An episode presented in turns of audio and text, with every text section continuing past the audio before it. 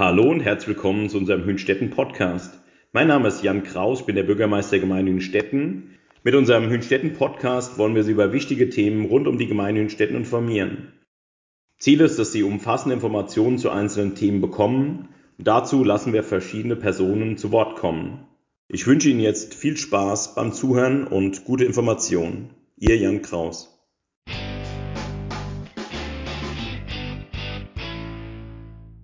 Hallo und herzlich willkommen zur sechsten Ausgabe des Hünstetten Podcast. Mein Name ist Michael Busse und ich spreche in diesem Podcast mit Hünstetter Persönlichkeiten, die sich besonders für unsere Gemeinde einsetzen. Ja, und je älter man wird, desto mehr setzt man sich irgendwann mit dem Thema Rente auseinander. Und dann ist es soweit, man will die Anträge stellen und plötzlich merkt man, wie kompliziert alles ist. Ja, da wäre es doch gut, wenn es jemanden gäbe, der einem in so einer Situation hilft und sich Zeit nimmt. Und genau so jemanden gibt es tatsächlich. Man nennt ihn den Versicherungsältesten. Und derjenige, der für Hünstetten zuständig ist, sitzt gerade mir gegenüber und heißt Richard Alz. Herzlich willkommen, ich freue mich, dass Sie da sind, Herr Alz. Guten Tag, mein Name ist Richard Alz, wie gesagt, ja. Äh, und ja, ich freue mich ebenfalls auf dieses Interview. Ja, Herr Alz, fangen wir doch mal ganz vorne an in der Geschichte sozusagen, denn dass man vom dass man im Rentenalter vom Staat überhaupt eine Rente bekommt. Das war ja nicht immer so, das ist auch nicht selbstverständlich. Äh, wem haben wir denn das zu verdanken? Ja, im Grunde genommen ist diese Art der Rentenversicherung entstanden, weil die Arbeiter und Angestellten keine Versicherung hatten. Wenn man krank war und in Rente gehen wollte, gab es keine Versicherung, es gab auch keine Unfallversicherung und das führte im Grunde genommen zu viel Unmut bei den Arbeitern und Angestellten. Und äh, da ist man auf die Idee gekommen, Versicherungen einzuführen für die Arbeiter und Angestellten. Und äh, diese Versicherungen heißen halt äh, Rentenversicherung, im Alter dann abgesichert, Krankenversicherung wegen Krankheit, Unfallversicherung wegen Unfall. Ja. Pflege- und Arbeitslosen gibt es auch noch, ne? Pflege- und Arbeitslosenversicherung, genau. Pflege- und Arbeitslosenversicherung und äh, das ist äh, dann äh, verabschiedet worden, weil man keinen Bürgerkrieg haben möchte, wollte. Und äh, derjenige, der da in Verantwortung war, war dann der Otto Bismarck. Und seitdem gibt es eben halt äh, für Arbeitende Angestellte die Rentenversicherung, Krankenversicherung und Arbeitslosenversicherung und Unfallversicherung. Ja, ähm, jetzt habe ich Sie ja in der Einführung als den versicherten Ältesten vorgestellt. Ja. Wie kann man denn dieses Amt oder diese Rolle beschreiben? Was ist das? Ja, das war so, dass man äh, Leute gesucht hat in der Bevölkerung, gerade in den äh, gewerblichen Bereichen, was die Betriebe betrifft, in Großbetriebe, wo quasi auch dann viele Rede waren, Betriebsrätinnen und Rede, die dann quasi äh, auch hinter dieser Forderung äh, gestanden haben und äh, es wurde ja dann eine Selbstverwaltung errichtet zwischen Arbeitgeber und Arbeitnehmer. Und auf der Arbeitgeberseite sind Delegierte von der Arbeitgeber äh, dann entsandt worden und auf der versicherten Seite dann quasi von Gewerkschaften zum Beispiel. Und das waren Leute, die das große Vertrauen hatten in der Belegschaft. Das waren so eine Art Wortführer. Und äh, meistens hatten wir ja diese Wortführer, waren dann im Grunde genommen sehr anerkannt und es waren dann so die, ja, waren ältere Kollegen oder Kolleginnen, die das Vertrauen hatten. Und das waren dann die westlichen Ältesten. Und heute gibt es das ja auch noch, denn ja, Sie sind ja einer von denen. Ja, ich bin auch ein Versichertenältester äh, und äh, ich bin nominiert worden von der IG Metall äh, und äh, bin entsandt worden, weil ich äh, äh, Konzernbetriebsratsvorsitzender von 10.000 äh, Leute war. Und ich hatte einen Leumund, dass ich integer bin und geradlinig und wirklich die Versicherten vertrete. Und somit hat man mich gefragt, ob ich im Grunde genommen da als Versichertenelse zur Verfügung stehen möchte. Das habe ich gesagt. Es sind dann die Sozialwahlen eingerichtet worden, die sind alle sechs Jahre. Und da bin ich dann, äh, also habe ich kandidiert und bin auch dann gewählt worden. Okay, aber so fürchterlich viel Gegenkandidaten war es wahrscheinlich nicht, weil das ist ja ein Ehrenamt und das will sich ja auch nicht jeder machen, oder? Das will erstens mal nicht, nicht jeder machen, weil das ein großer Zeitaufwand. Äh, und äh, ja, ist ein großer Zeitaufwand und äh, ich, äh, ja, was soll ich da äh, sagen? Ja, äh, das Ehrenamt ist eben halt ein Amt, wo man auch für die Gesellschaft zur Verfügung steht und quasi eben halt der Allgemeinheit äh, dienen möchte. Und das habe ich ja schon seit meiner frühesten Jugend schon gemacht, ja. Ja, also aller Ehren wert, dass es sowas gibt und dass es äh, Menschen wie Sie gibt, die, die was unentgeltlich machen. Jetzt sitzen wir hier ja gerade zusammen im DGH in Oberlippach oder in der Lippachhalle und für Sie ist es ja ein gewohnter Ort, weil Sie hier auch immer Ihre Beratungen durchführen. Ähm, mit was für Anliegen kommen denn ähm, die, die Leute oder die Versicherten, wie es ja für, ja. Sie, für Sie heißt? Äh, die Anliegen sind eben halt Rentenanträge, ja, äh, und Beratungen, was die Rente betrifft. Und äh, die Rentenanträge, die kann man bei mir stellen, weil ich bin befugt. Ich bin Ehrenbeamter der deutschen Rentenversicherung, habe auch dem, dementsprechend äh, ja, äh, die Unterschrifterlaubnis unter solche äh, Rentenanträge und dementsprechend äh, fülle ich das aus und das schicke ich dann im Grunde genommen dann an die deutsche Rentenversicherung. Und wie stark wird es in Anspruch genommen? Also wie viele Leute haben Sie jetzt schon beraten oder beraten Sie regelmäßig? Ja, frage mich was. Also äh, ich würde sagen, ich habe schon mindestens oh, 500, 600 Leute beraten, mindestens. Oh, wow. Weil ich ja auch noch in Wiesbaden tätig bin. Ja, ich bin ja erst 2010 hier nach Hünstetten gezogen und da hat man, äh, da ist wohl mein Ruf äh, vorausgeeilt. Und dann hat man mich gefragt, ob ich also auch hier für die äh, Hünstädte äh, und dem Umfeld also auch hier zur Verfügung stehe äh, als Versichertenälteste. Und das sind ja äh, alle Art von Anträge. Das ist einmal die Altersrente, Regelaltersrente, Rente für langjährige Versicherte, Rente für besonders langjährige Versicherte, ja, Rente nach schwer, für schwerbehinderte Menschen oder auch was äh, Erwerbsminderungsrente und was also auch manchmal mich also auch äh, ja, beschäftigt, wenn eben halt Witwen- oder Witwerrente äh, äh, beantragt wird, weil da sind so Menschen vor mir, da ist gerade Partner gestorben, ja, und das durch ab und zu mit nach Hause nehme, ja, was äh, so für ein Leid dann da ist für die Hinterbliebene, ja. Ja, es sind ja persönliche Schicksale dann ja, auch, die sie da erfahren. Ne? Das ist sicherlich ja. nicht immer ganz einfach. Ja, auch die Erwerbsminderungsrente. Da sind Schicksale dabei, alle Arten von Krankheiten, ja. Äh, körperliche Ge Ge Gebrechen und psychische äh, Gebrechen, ja.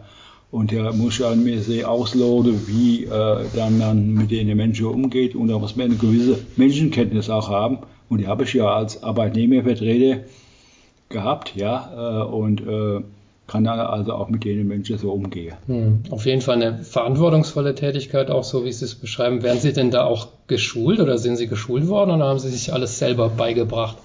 Also ich werde auf jeden Fall, ich hatte mehr Interesse an sowas, an die äh, den Gesetze, weil ich mich ja gesellschaftspolitisch immer interessiert und engagiert habe und ich wollte immer wissen, wie hängt die Gesellschaft hier zusammen, also auch im Sozialbereich. Und damit, da hat, mich, hat man mich angesprochen äh, und ich war ja dann also auch bereit, da zu äh, kandidieren. Und äh, ja, dann habe ich das eben halt dann gemacht und geschult. Es gibt jedes Jahr Schulungen. Jedes, weil die ständig neue Regierungen, ständig neue Ideen, ständig neue Reformen. Da musst du immer Bescheid wissen, ja, damit du Leute anständig Auskunft geben kannst. Ja. Hm, also die Rechtslage ändert sich auch ständig. Ab welchem Alter kann man denn jetzt eigentlich genau in Rente gehen? Also 67 also, ist, glaube ich, das momentane Alter. Nein, ne? nein, also man kann, also erstmal bei der Erwerbsminderungsrente ist es so, dass wenn Sie die versicherungsrechtliche Voraussetzungen erfüllt haben, und zwar ist das, äh, dann müssen mindestens fünf Jahre Pflichtbeiträge vorher bezahlt werden oder 36 Monate Pflichtbeiträge und 24 Monate freiwillige Beiträge. Das ist die Erwerbsminderungsrente, die können Sie sogar nach der Lehre beantragen, wenn Sie Gebrechen haben. Ja? So, und dann gibt es eben halt die normale Regelaltersrente. Das geht nach Jahrgang. Äh, und dann gibt es die äh, Renteart für besonders langjährige Versicherte. Das sind Leute, die im quasi 45 äh, Jahre äh, Pflichtbeiträge bezahlt haben oder andere versicherungsrechtliche Voraussetzungen. Da gibt es für langjährige Versicherte und für schwerbehinderte Menschen. Und für schwerbehinderte Menschen ist so, das ist jetzt von 60 auf 63 Jahre angehoben worden und äh, die Rentenart langjährige Versicherte äh, ist so, dass sie mit 63 Jahren, wenn sie 35 Versicherungsjahre haben, dann quasi als Voraussetzung in Rente gehen mit 63, aber mit Abschlag. Das heißt, dann wird die Rente gekürzt. Ja, und dann äh, eben halt die, äh, ja, dann die Renteart eben besonders langjährige Versicherte und eben die Regel alles Rente diesen der Tat äh, bis 67 angehoben worden. Hm. Jetzt äh, haben Sie vorher gesagt, Sie helfen ja bei den Anträgen. Was passiert eigentlich, wenn man gar keinen Antrag stellt? Wird, wird man dann automatisch mit dem äh, oder kriegt man dann automatisch mit dem Regelalters, äh, mit der Regelaltersgrenze seine Rente oder Nein, passiert dann gar nichts? Passiert nur auf Antrag. Okay, das heißt, jeder muss einen Antrag stellen. Jeder muss einen Antrag stellen. Okay. Und wie stellt man den heutzutage? also klar, Sie helfen, aber macht man das normalerweise online oder in Papierform oder gibt es da so eine Software wie bei der Steuererklärung? Ja, also man kann es mittlerweile eben durch die neue Technologie also auch online machen. Aber viele Leute sind da überfordert, gerade die älteren Menschen online. Und dann rufen sie eben den Herr Als an, ja. So, und äh, ich mache das noch ganz konventionell in Papierform. Und ich habe mal einen Test gemacht, ich bin schneller wie online. Okay. Ärgern Sie sich dann nicht manchmal, dass die Leute so völlig unvorbereitet sind, also dass sie es gar nicht vorher selber versucht haben? Ähm Nein, ich ärgere mich überhaupt nicht, sondern weil die rufen mich ja an, weil sie hilflos sind. Ja? Mhm. Weil das ist ja ein ganzes Bündel an Rentenanträge, die man äh, da hat. Äh, und die Leute, viele, die können zwar, das, die meisten können ja irgendwie Name und die Adresse und einschreiben, Telefonnummer, Bankverbindung und so Sachen. Aber da gibt es ja Fragen, da stehen die Menschen auf dem Schlauch, ja, äh, und äh, wissen dann gar nicht weiter und dann rufen sie mich an. Herr Als, ich komme da nicht weiter, können Sie mir da helfen, ja. Hm. Ähm, kann man denn von der gesetzlichen Rente allein im, im Alter leben, weil die wird ja, die ist ja eh wahrscheinlich nicht so hoch bei den meisten und dann wird es ja auch noch entwertet durch die Inflation, oder? Also jetzt äh, zunächst einmal äh, die gesetzliche Rente ist die größte Rendite, die es gibt. Die gesetzliche Rente hat zwei Weltkriege überlebt und ist immer noch funktionsfähig. Und wenn Sie heute die Inflationsrate äh, betrachten ja, und kriegen einen Rentenzuwachs von 3,5 Prozent, das kriegen Sie bei keiner Bank. Okay, das heißt, die Rente, die passt sich auch mit der Inflation an oder wie Nein, wird die, die Rente, die Rente wird angepasst äh, durch die Löhne. Je mehr die Gewerkschaften an Lohnerhöhungen rausholen, ja, äh, und, so, und so höher ist also auch die Rente. Weil dann die Leute, die, die arbeitende Bevölkerung zahlt ja dann in die Rentekasse ein und somit steigt ja also auch das Volumen im Haushalt, ja. Und somit können die also auch dann eben äh, quasi eben halt diese Rentezahlungen äh, machen. Ja, und voriges ist ja schon 3,5 Prozent, in Ostdeutschland sogar 4,5 Prozent die Rente gestiegen und das kriegen sie bei keiner Bank. Es sei denn, sie tun Fonds äh, äh, äh, eben halt da äh, einzahlen oder so Sachen. Und die Rente von der Rente lebe, ja, von der Rente kann man leben, wenn man eingezahlt hat. Was man einzahlt, kriegt man hinter wieder raus. Das ist ganz einfach, ja. Und wenn man wenig eingezahlt hat, kriegt man halt wenig raus. Und da gibt es ja bestimmte Rentearten, wenn man Erwerbsminderungsrente äh, äh bekommt, äh, ist eine Zurechnungszeit bis zum 65. Lebensjahr und das ist der Faktor äh, 1. Ja, äh, wo dann quasi, der, aber das wird jetzt äh, zu kompliziert. Das werden die Leute eben halt nicht so nachvollziehen äh, können. Das sind Entgeltpunkte und ein Entgeltpunkt ist zurzeit 36 Euro und 45 oder sowas, ja, wo die Rente äh, wächst. Ähm, Sie sagten vorher, man kann dann auch schon in eine vorgezogene Rente mit Abschlägen. Ja. Kann man diese, ich habe mal gelesen, man kann diese Abschläge auch äh, vermeiden, indem man Zuzahlungen ja. macht? Würden Sie das empfehlen? Also das muss jeder selbst wissen. Also ich persönlich kann es nicht empfehlen. Das sind ja Tausende von Euro, Tausende von Euro, die die Menschen da in die Rentenversicherung einzahlen. Da halte ich mehr davon, wenn sie das Geld auf die Bank anlegen äh, und dann sich monatlich von dem Volumen eben halt äh, äh zusätzlich äh, zu der Rente eben ausbezahlen lassen. Ja. Hm. Kann man sich denn seine Rentenhöhe auch konkret ausrechnen lassen, also bevor man ja. schon den Antrag stellt? Weil das ist ja auch entscheidend für den Antragszeitpunkt. Ja, ja, klar, weil es gibt ja ab 55. Lebensjahr die Info äh, von der deutschen Rentenversicherung, was sie derzeit eingezahlt haben. Da steht drin, was sie kriegen, wenn sie erwerbsgemindert sind. Dann steht da, äh, was eingezahlt worden ist. Und da gibt es eine Hochrechnung, die ist aber nach meiner Meinung äh, gut, das ist äh, Luftschloss nach meiner Meinung, ja. Äh, weil äh, das wird meistens äh, real nicht so, weil das ändert sich ja jedes Jahr. Es gibt jedes Jahr eine Rentenerhöhung und die wird ausgerechnet nach dem, was e-, eben halt an Löhne erreicht worden ist in der Republik. Hm. Jetzt haben wir die ganze Zeit über die gesetzliche Rente gesprochen. Es gibt ja noch äh, mit diesen, diese, es gibt ja diese sogenannten drei Säulen, ne? also ja. neben der gesetzlichen noch die ähm, Betriebsrente, wenn ja. der Arbeitgeber sowas anbietet und dann die private Vorsorge. Ja. Und da gibt es dann auch wieder unterschiedliche äh, Modelle, die auch staatlich, ähm, ja, mit staatlichen Anreizen versehen sind, Rürup-Rente, Riester-Rente und so weiter. Würden Sie den Leuten empfehlen, in dieser privaten Säule, in dieser dritten Säule auch was zu machen? Aber Sie sprechen gerade die Riester-Rente an. Das ist für mich der größte Betrug, den es gegeben hat. Okay. Die, die Riester-Rente ist im Grunde genommen total, wie sie im Ursprung vorgelegt hat, als Vorlage total auseinandergenommen worden damals. Und äh, die Riester-Rente, es ist so, dass Sie jeden, äh, jedes Jahr einen Bescheid äh, bekommen, äh, welchen Zuwachs Sie an, den, an der Rente haben. Jetzt frisst die Riester-Rente gewaltige Verwaltungskosten.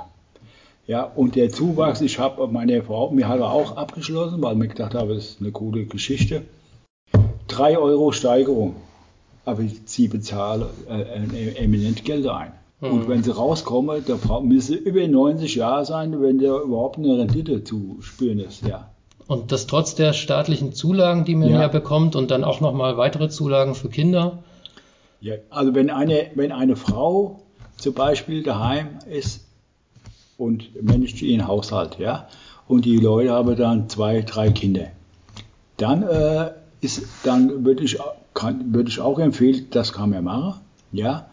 Äh, aber äh, letztendlich, wie gesagt, auch dort äh, für, äh, die enorme Verwaltungskosten eben halt viel äh, auf, äh, auf, auffressen, ja. auffressen, genau, ja. ja.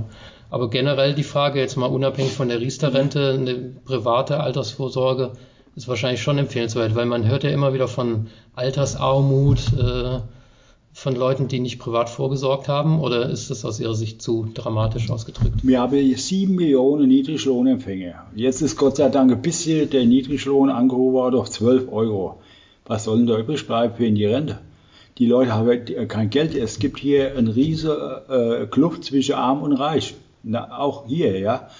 Und die Leute, die sind froh, wenn sie ihre Miete äh, bezahlen können, ja, Essen und Trinken und sonstige, sonstige Umlage. Da, äh, da äh, bleibt nicht viel Geld übrig. Was soll denn da eingezahlt werden, ja? Ich kann jedem nur raten, wenn er etwas Geld äh, übrig hat, ja, dass er ganz normal spart. Ich bin auch gegen Fonds, ja, weil das mir unsicher, ja. Die Fonds, ich habe einmal einen Fonds, Fonds gemacht und da, da gab es einen Reinfall. Das mache ich nie mehr. Traditionell, normal sparen. Was übrig bleibt, weglege.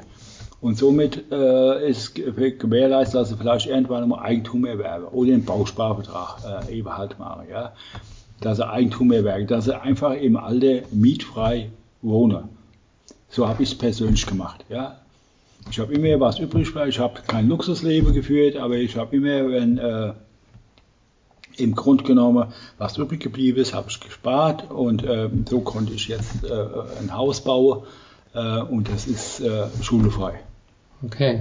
Hm, zurück zur gesetzlichen Rente ja. nochmal. Ähm, jetzt gibt es ja vielleicht auch Leute, die sagen, ich arbeite gerne oder ich bin unentbehrlich oder was auch immer und die trotzdem in Rente gehen äh, möchten oder die gesetzliche Rente beziehen äh, ja. möchten. Äh, geht das nebeneinander, dass man Rente bekommt und trotzdem noch ein, ein, Stück weit arbeitet?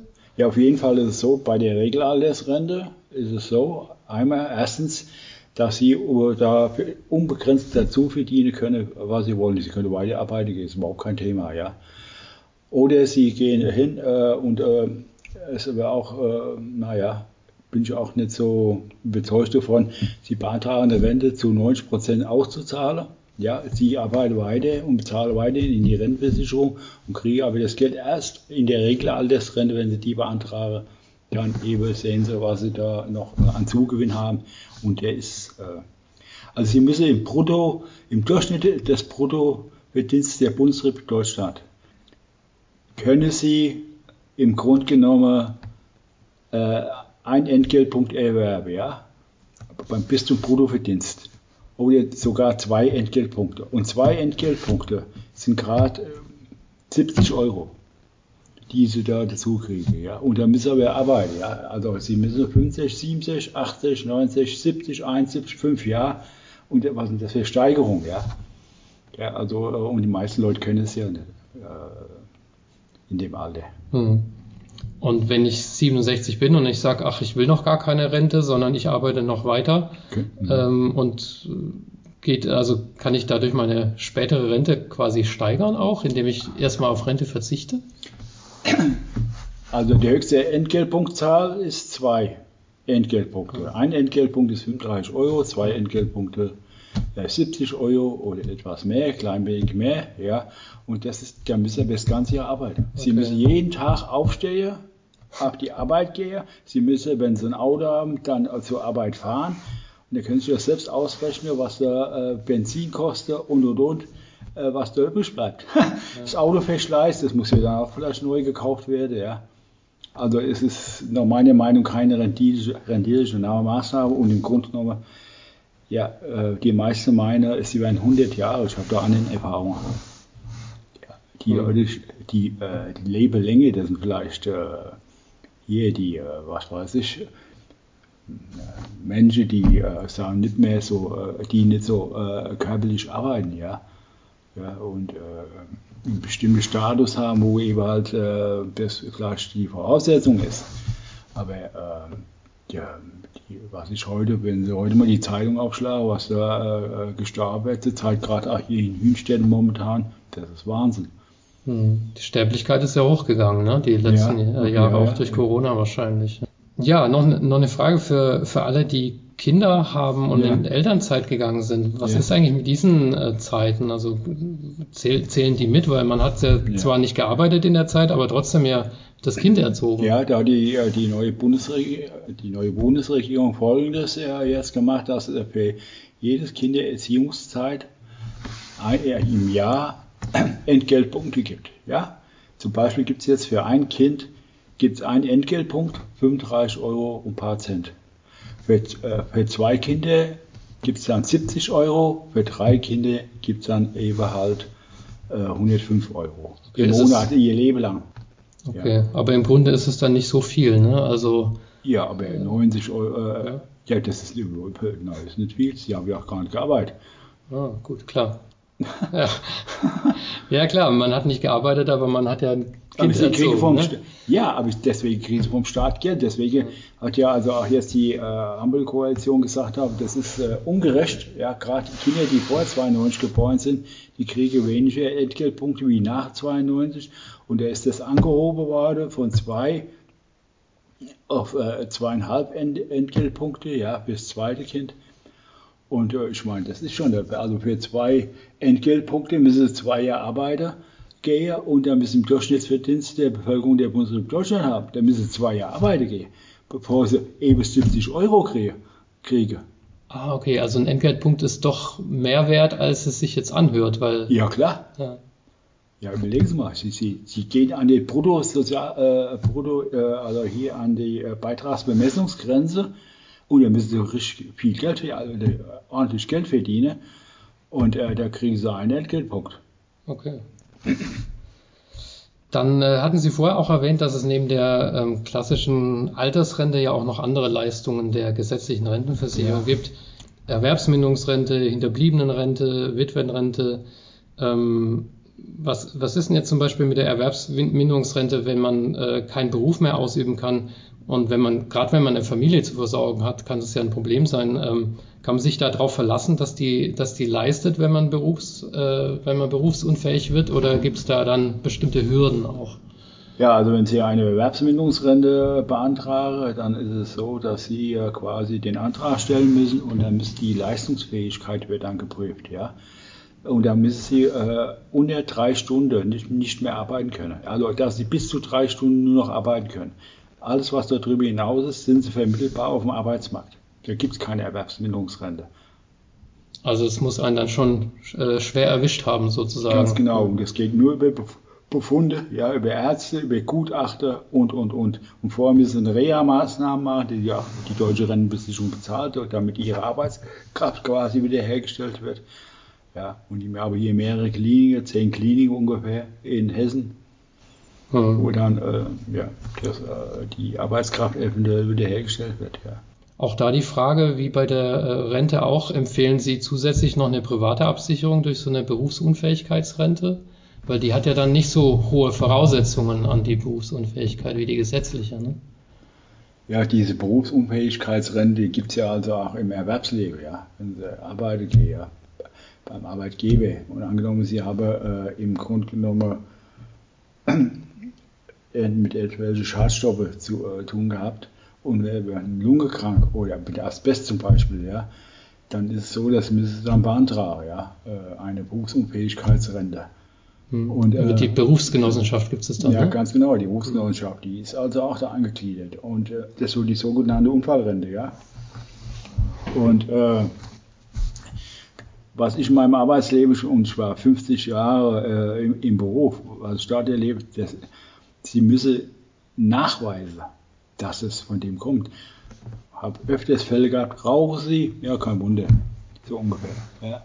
Also das ist ganz schwer und äh, es kann jeder machen, was, ich, was er möchte. Ich empfehle da gar nichts. Äh, das mache ich nicht. Ich kann nur aus meiner Erfahrung heraus, es ist verdammt schwer, eine Berufsunfähigkeitsrente zu bekommen, zumal die Berufsunfähigkeit nur noch bis Jahrgang 61 geht. Wer 19, bis 1961 geboren ist und dann äh, Berufsunfähigkeitsrente war, der kriegt sie noch. Aber alles darüber hinaus äh, gibt es diese Berufsunfähigkeitsrente nicht mehr, sondern da gibt es nur noch die Erwerbsunfähigkeitsrente. Mhm. Also der, der Jagd ist ja schon, der ist ja, der läuft ja jetzt auch sehr. Also, ja. Und manchmal gibt es auch eine Erwerbsunfähigkeit äh, auf Zeit, Rente auf Zeit ja, die dann aber nach drei Jahren müssen wieder neu antreten und dann quasi äh, neue Befunde äh, bringen oder sind werden dann dauerhaft erwerbsunfähig geschrieben. Ja. Hm, und da sind wir wieder beim Papierkram, bei dem Sie dann helfen. Ja, ja genau. Ähm, noch noch eine, eine weitere Leistung der Rentenversicherung, Sie hatten es auch schon angesprochen, im ähm, Reha-Maßnahmen. Ja. Also so eine Reha kann ja helfen, zum Beispiel nach einer Operation oder ja. wenn man chronisch krank ist, äh, dann wieder ähm, arbeitsfähig zu äh, werden und das finanziert dann die Rentenversicherung. Haben Sie solche Fälle auch äh, oder solche Anträge auch auf dem Tisch und wie ist da die Erfolgsquote, dass man so eine Reha bewilligt bekommt? Gut, die, die, die Reha äh, geht nur über Antrag. Also Reha-Anträge habe ich früher mal gemacht, die mache ich nicht mehr, weil das ist, äh, ist das Ehrenamt ist das einfach zu viel. Ja, also das ist mir einfach zu viel und das macht dann Reha-Anträge, kann man selbst machen, die kann man aus dem Internet rausholen, ja, die kann man auch bei, äh, bei dem Hausarzt gehen oder bei gewissen Ärzten, die helfen dann äh, bei diesem äh, Reha-Antrag. Genau wie Schwerbehindertenantrag gibt es ja auch da gibt es zum Beispiel den VDK, der macht sowas, ja, äh, Schwerbehindertenantrag. Äh, und ähm, also das ist, äh, das ist mir einfach zu viel. Ja, verständlich, ja. Es gibt ja auch, also insgesamt finde ich das gut, dass es sowas, äh, solche, ja, solche Maßnahmen bezahlt werden von der Rentenversicherung. Ich ja. habe heute auch auf der Homepage geguckt, es gibt ab Alter 45 so Vorsorge, Checks, die man, die man da machen kann, die dann auch bezahlt werden auf Antrag. Also ja. ich glaube, da hat sich auch schon einiges gewandelt in Richtung Prävention auch. Ne? Ja, ja, klar, vorbeugend, ja, vorbeugend. Ja. Und die, die, die Deutsche Rentenversicherung arbeitet auch mit der Krankenkasse zusammen, was ich auch initiiert, initiiert habe. Äh, an meinem Standort in, der, in dem Unternehmen, an dem Standort arbeiten zweieinhalbtausend Beschäftigte, dass zum Beispiel eine Krankenkasse, Beispiel AOK, die kommen dann in die Betriebe ja, und machen dann äh, äh, und informieren die Leute, Rückenschulungen und, und, und. Dann äh, ökonomische äh, Arbeitsplätze, Bildschirmarbeitsplätze und, und dass die Leute, wie mir gerade sitzt, ja, was für ein Stuhl und, und, und. Damit man präventiv quasi eben halt äh, seine Gesundheit schützt. Ja. ja. Ja, Hals, ich glaube, wir sind mehr oder weniger durch. Ähm, Ich ja, wollte mich oder möchte mich gern bei Ihnen bedanken. Das war sehr erhellend und an Ihrem Beispiel sieht man auch, äh, wie wichtig es ist, äh, dass es Ehrenamt gibt, weil einfach die Leute darauf angewiesen sind und ich glaube, viele sind auch dankbar für Ihre Hilfe. Vielen herzlichen Dank auch im Namen der, der Gemeinde sozusagen. Und wie immer in diesem Podcast habe ich noch eine letzte Frage nach der guten Fee. Wenn Sie einen Wunsch frei hätten und der muss aber in Zusammenhang stehen mit dem Thema Rente oder Rentenversicherung, was würden Sie sich wünschen? Dass gute Arbeit gut bezahlt wird und dass die Menschen noch ihre, ihr Rentenalter erreichen. Ja, das sind gute Wünsche. Ich glaube, das kann man so stehen lassen. Letzte Frage, wo kann man Sie denn am besten kontaktieren, wenn man sagt, jetzt würde man auch gerne mal so eine Beratung in Anspruch nehmen? Ja, gut, ich, ich äh, bin im Internet, kann man mich äh, finden. Ja, und außerdem gibt es hier das Hünstetter Plättchen, wo ich fast wöchentlich erscheine. Das sind meine Telefonnummer, meine Kontaktadressen drin. Alles klar, dann vielen Dank, dass es hier geklappt hat und äh, ja, wünsche Ihnen weiterhin alles Gute. Ja, ich wünsche Ihnen auch. Dankeschön.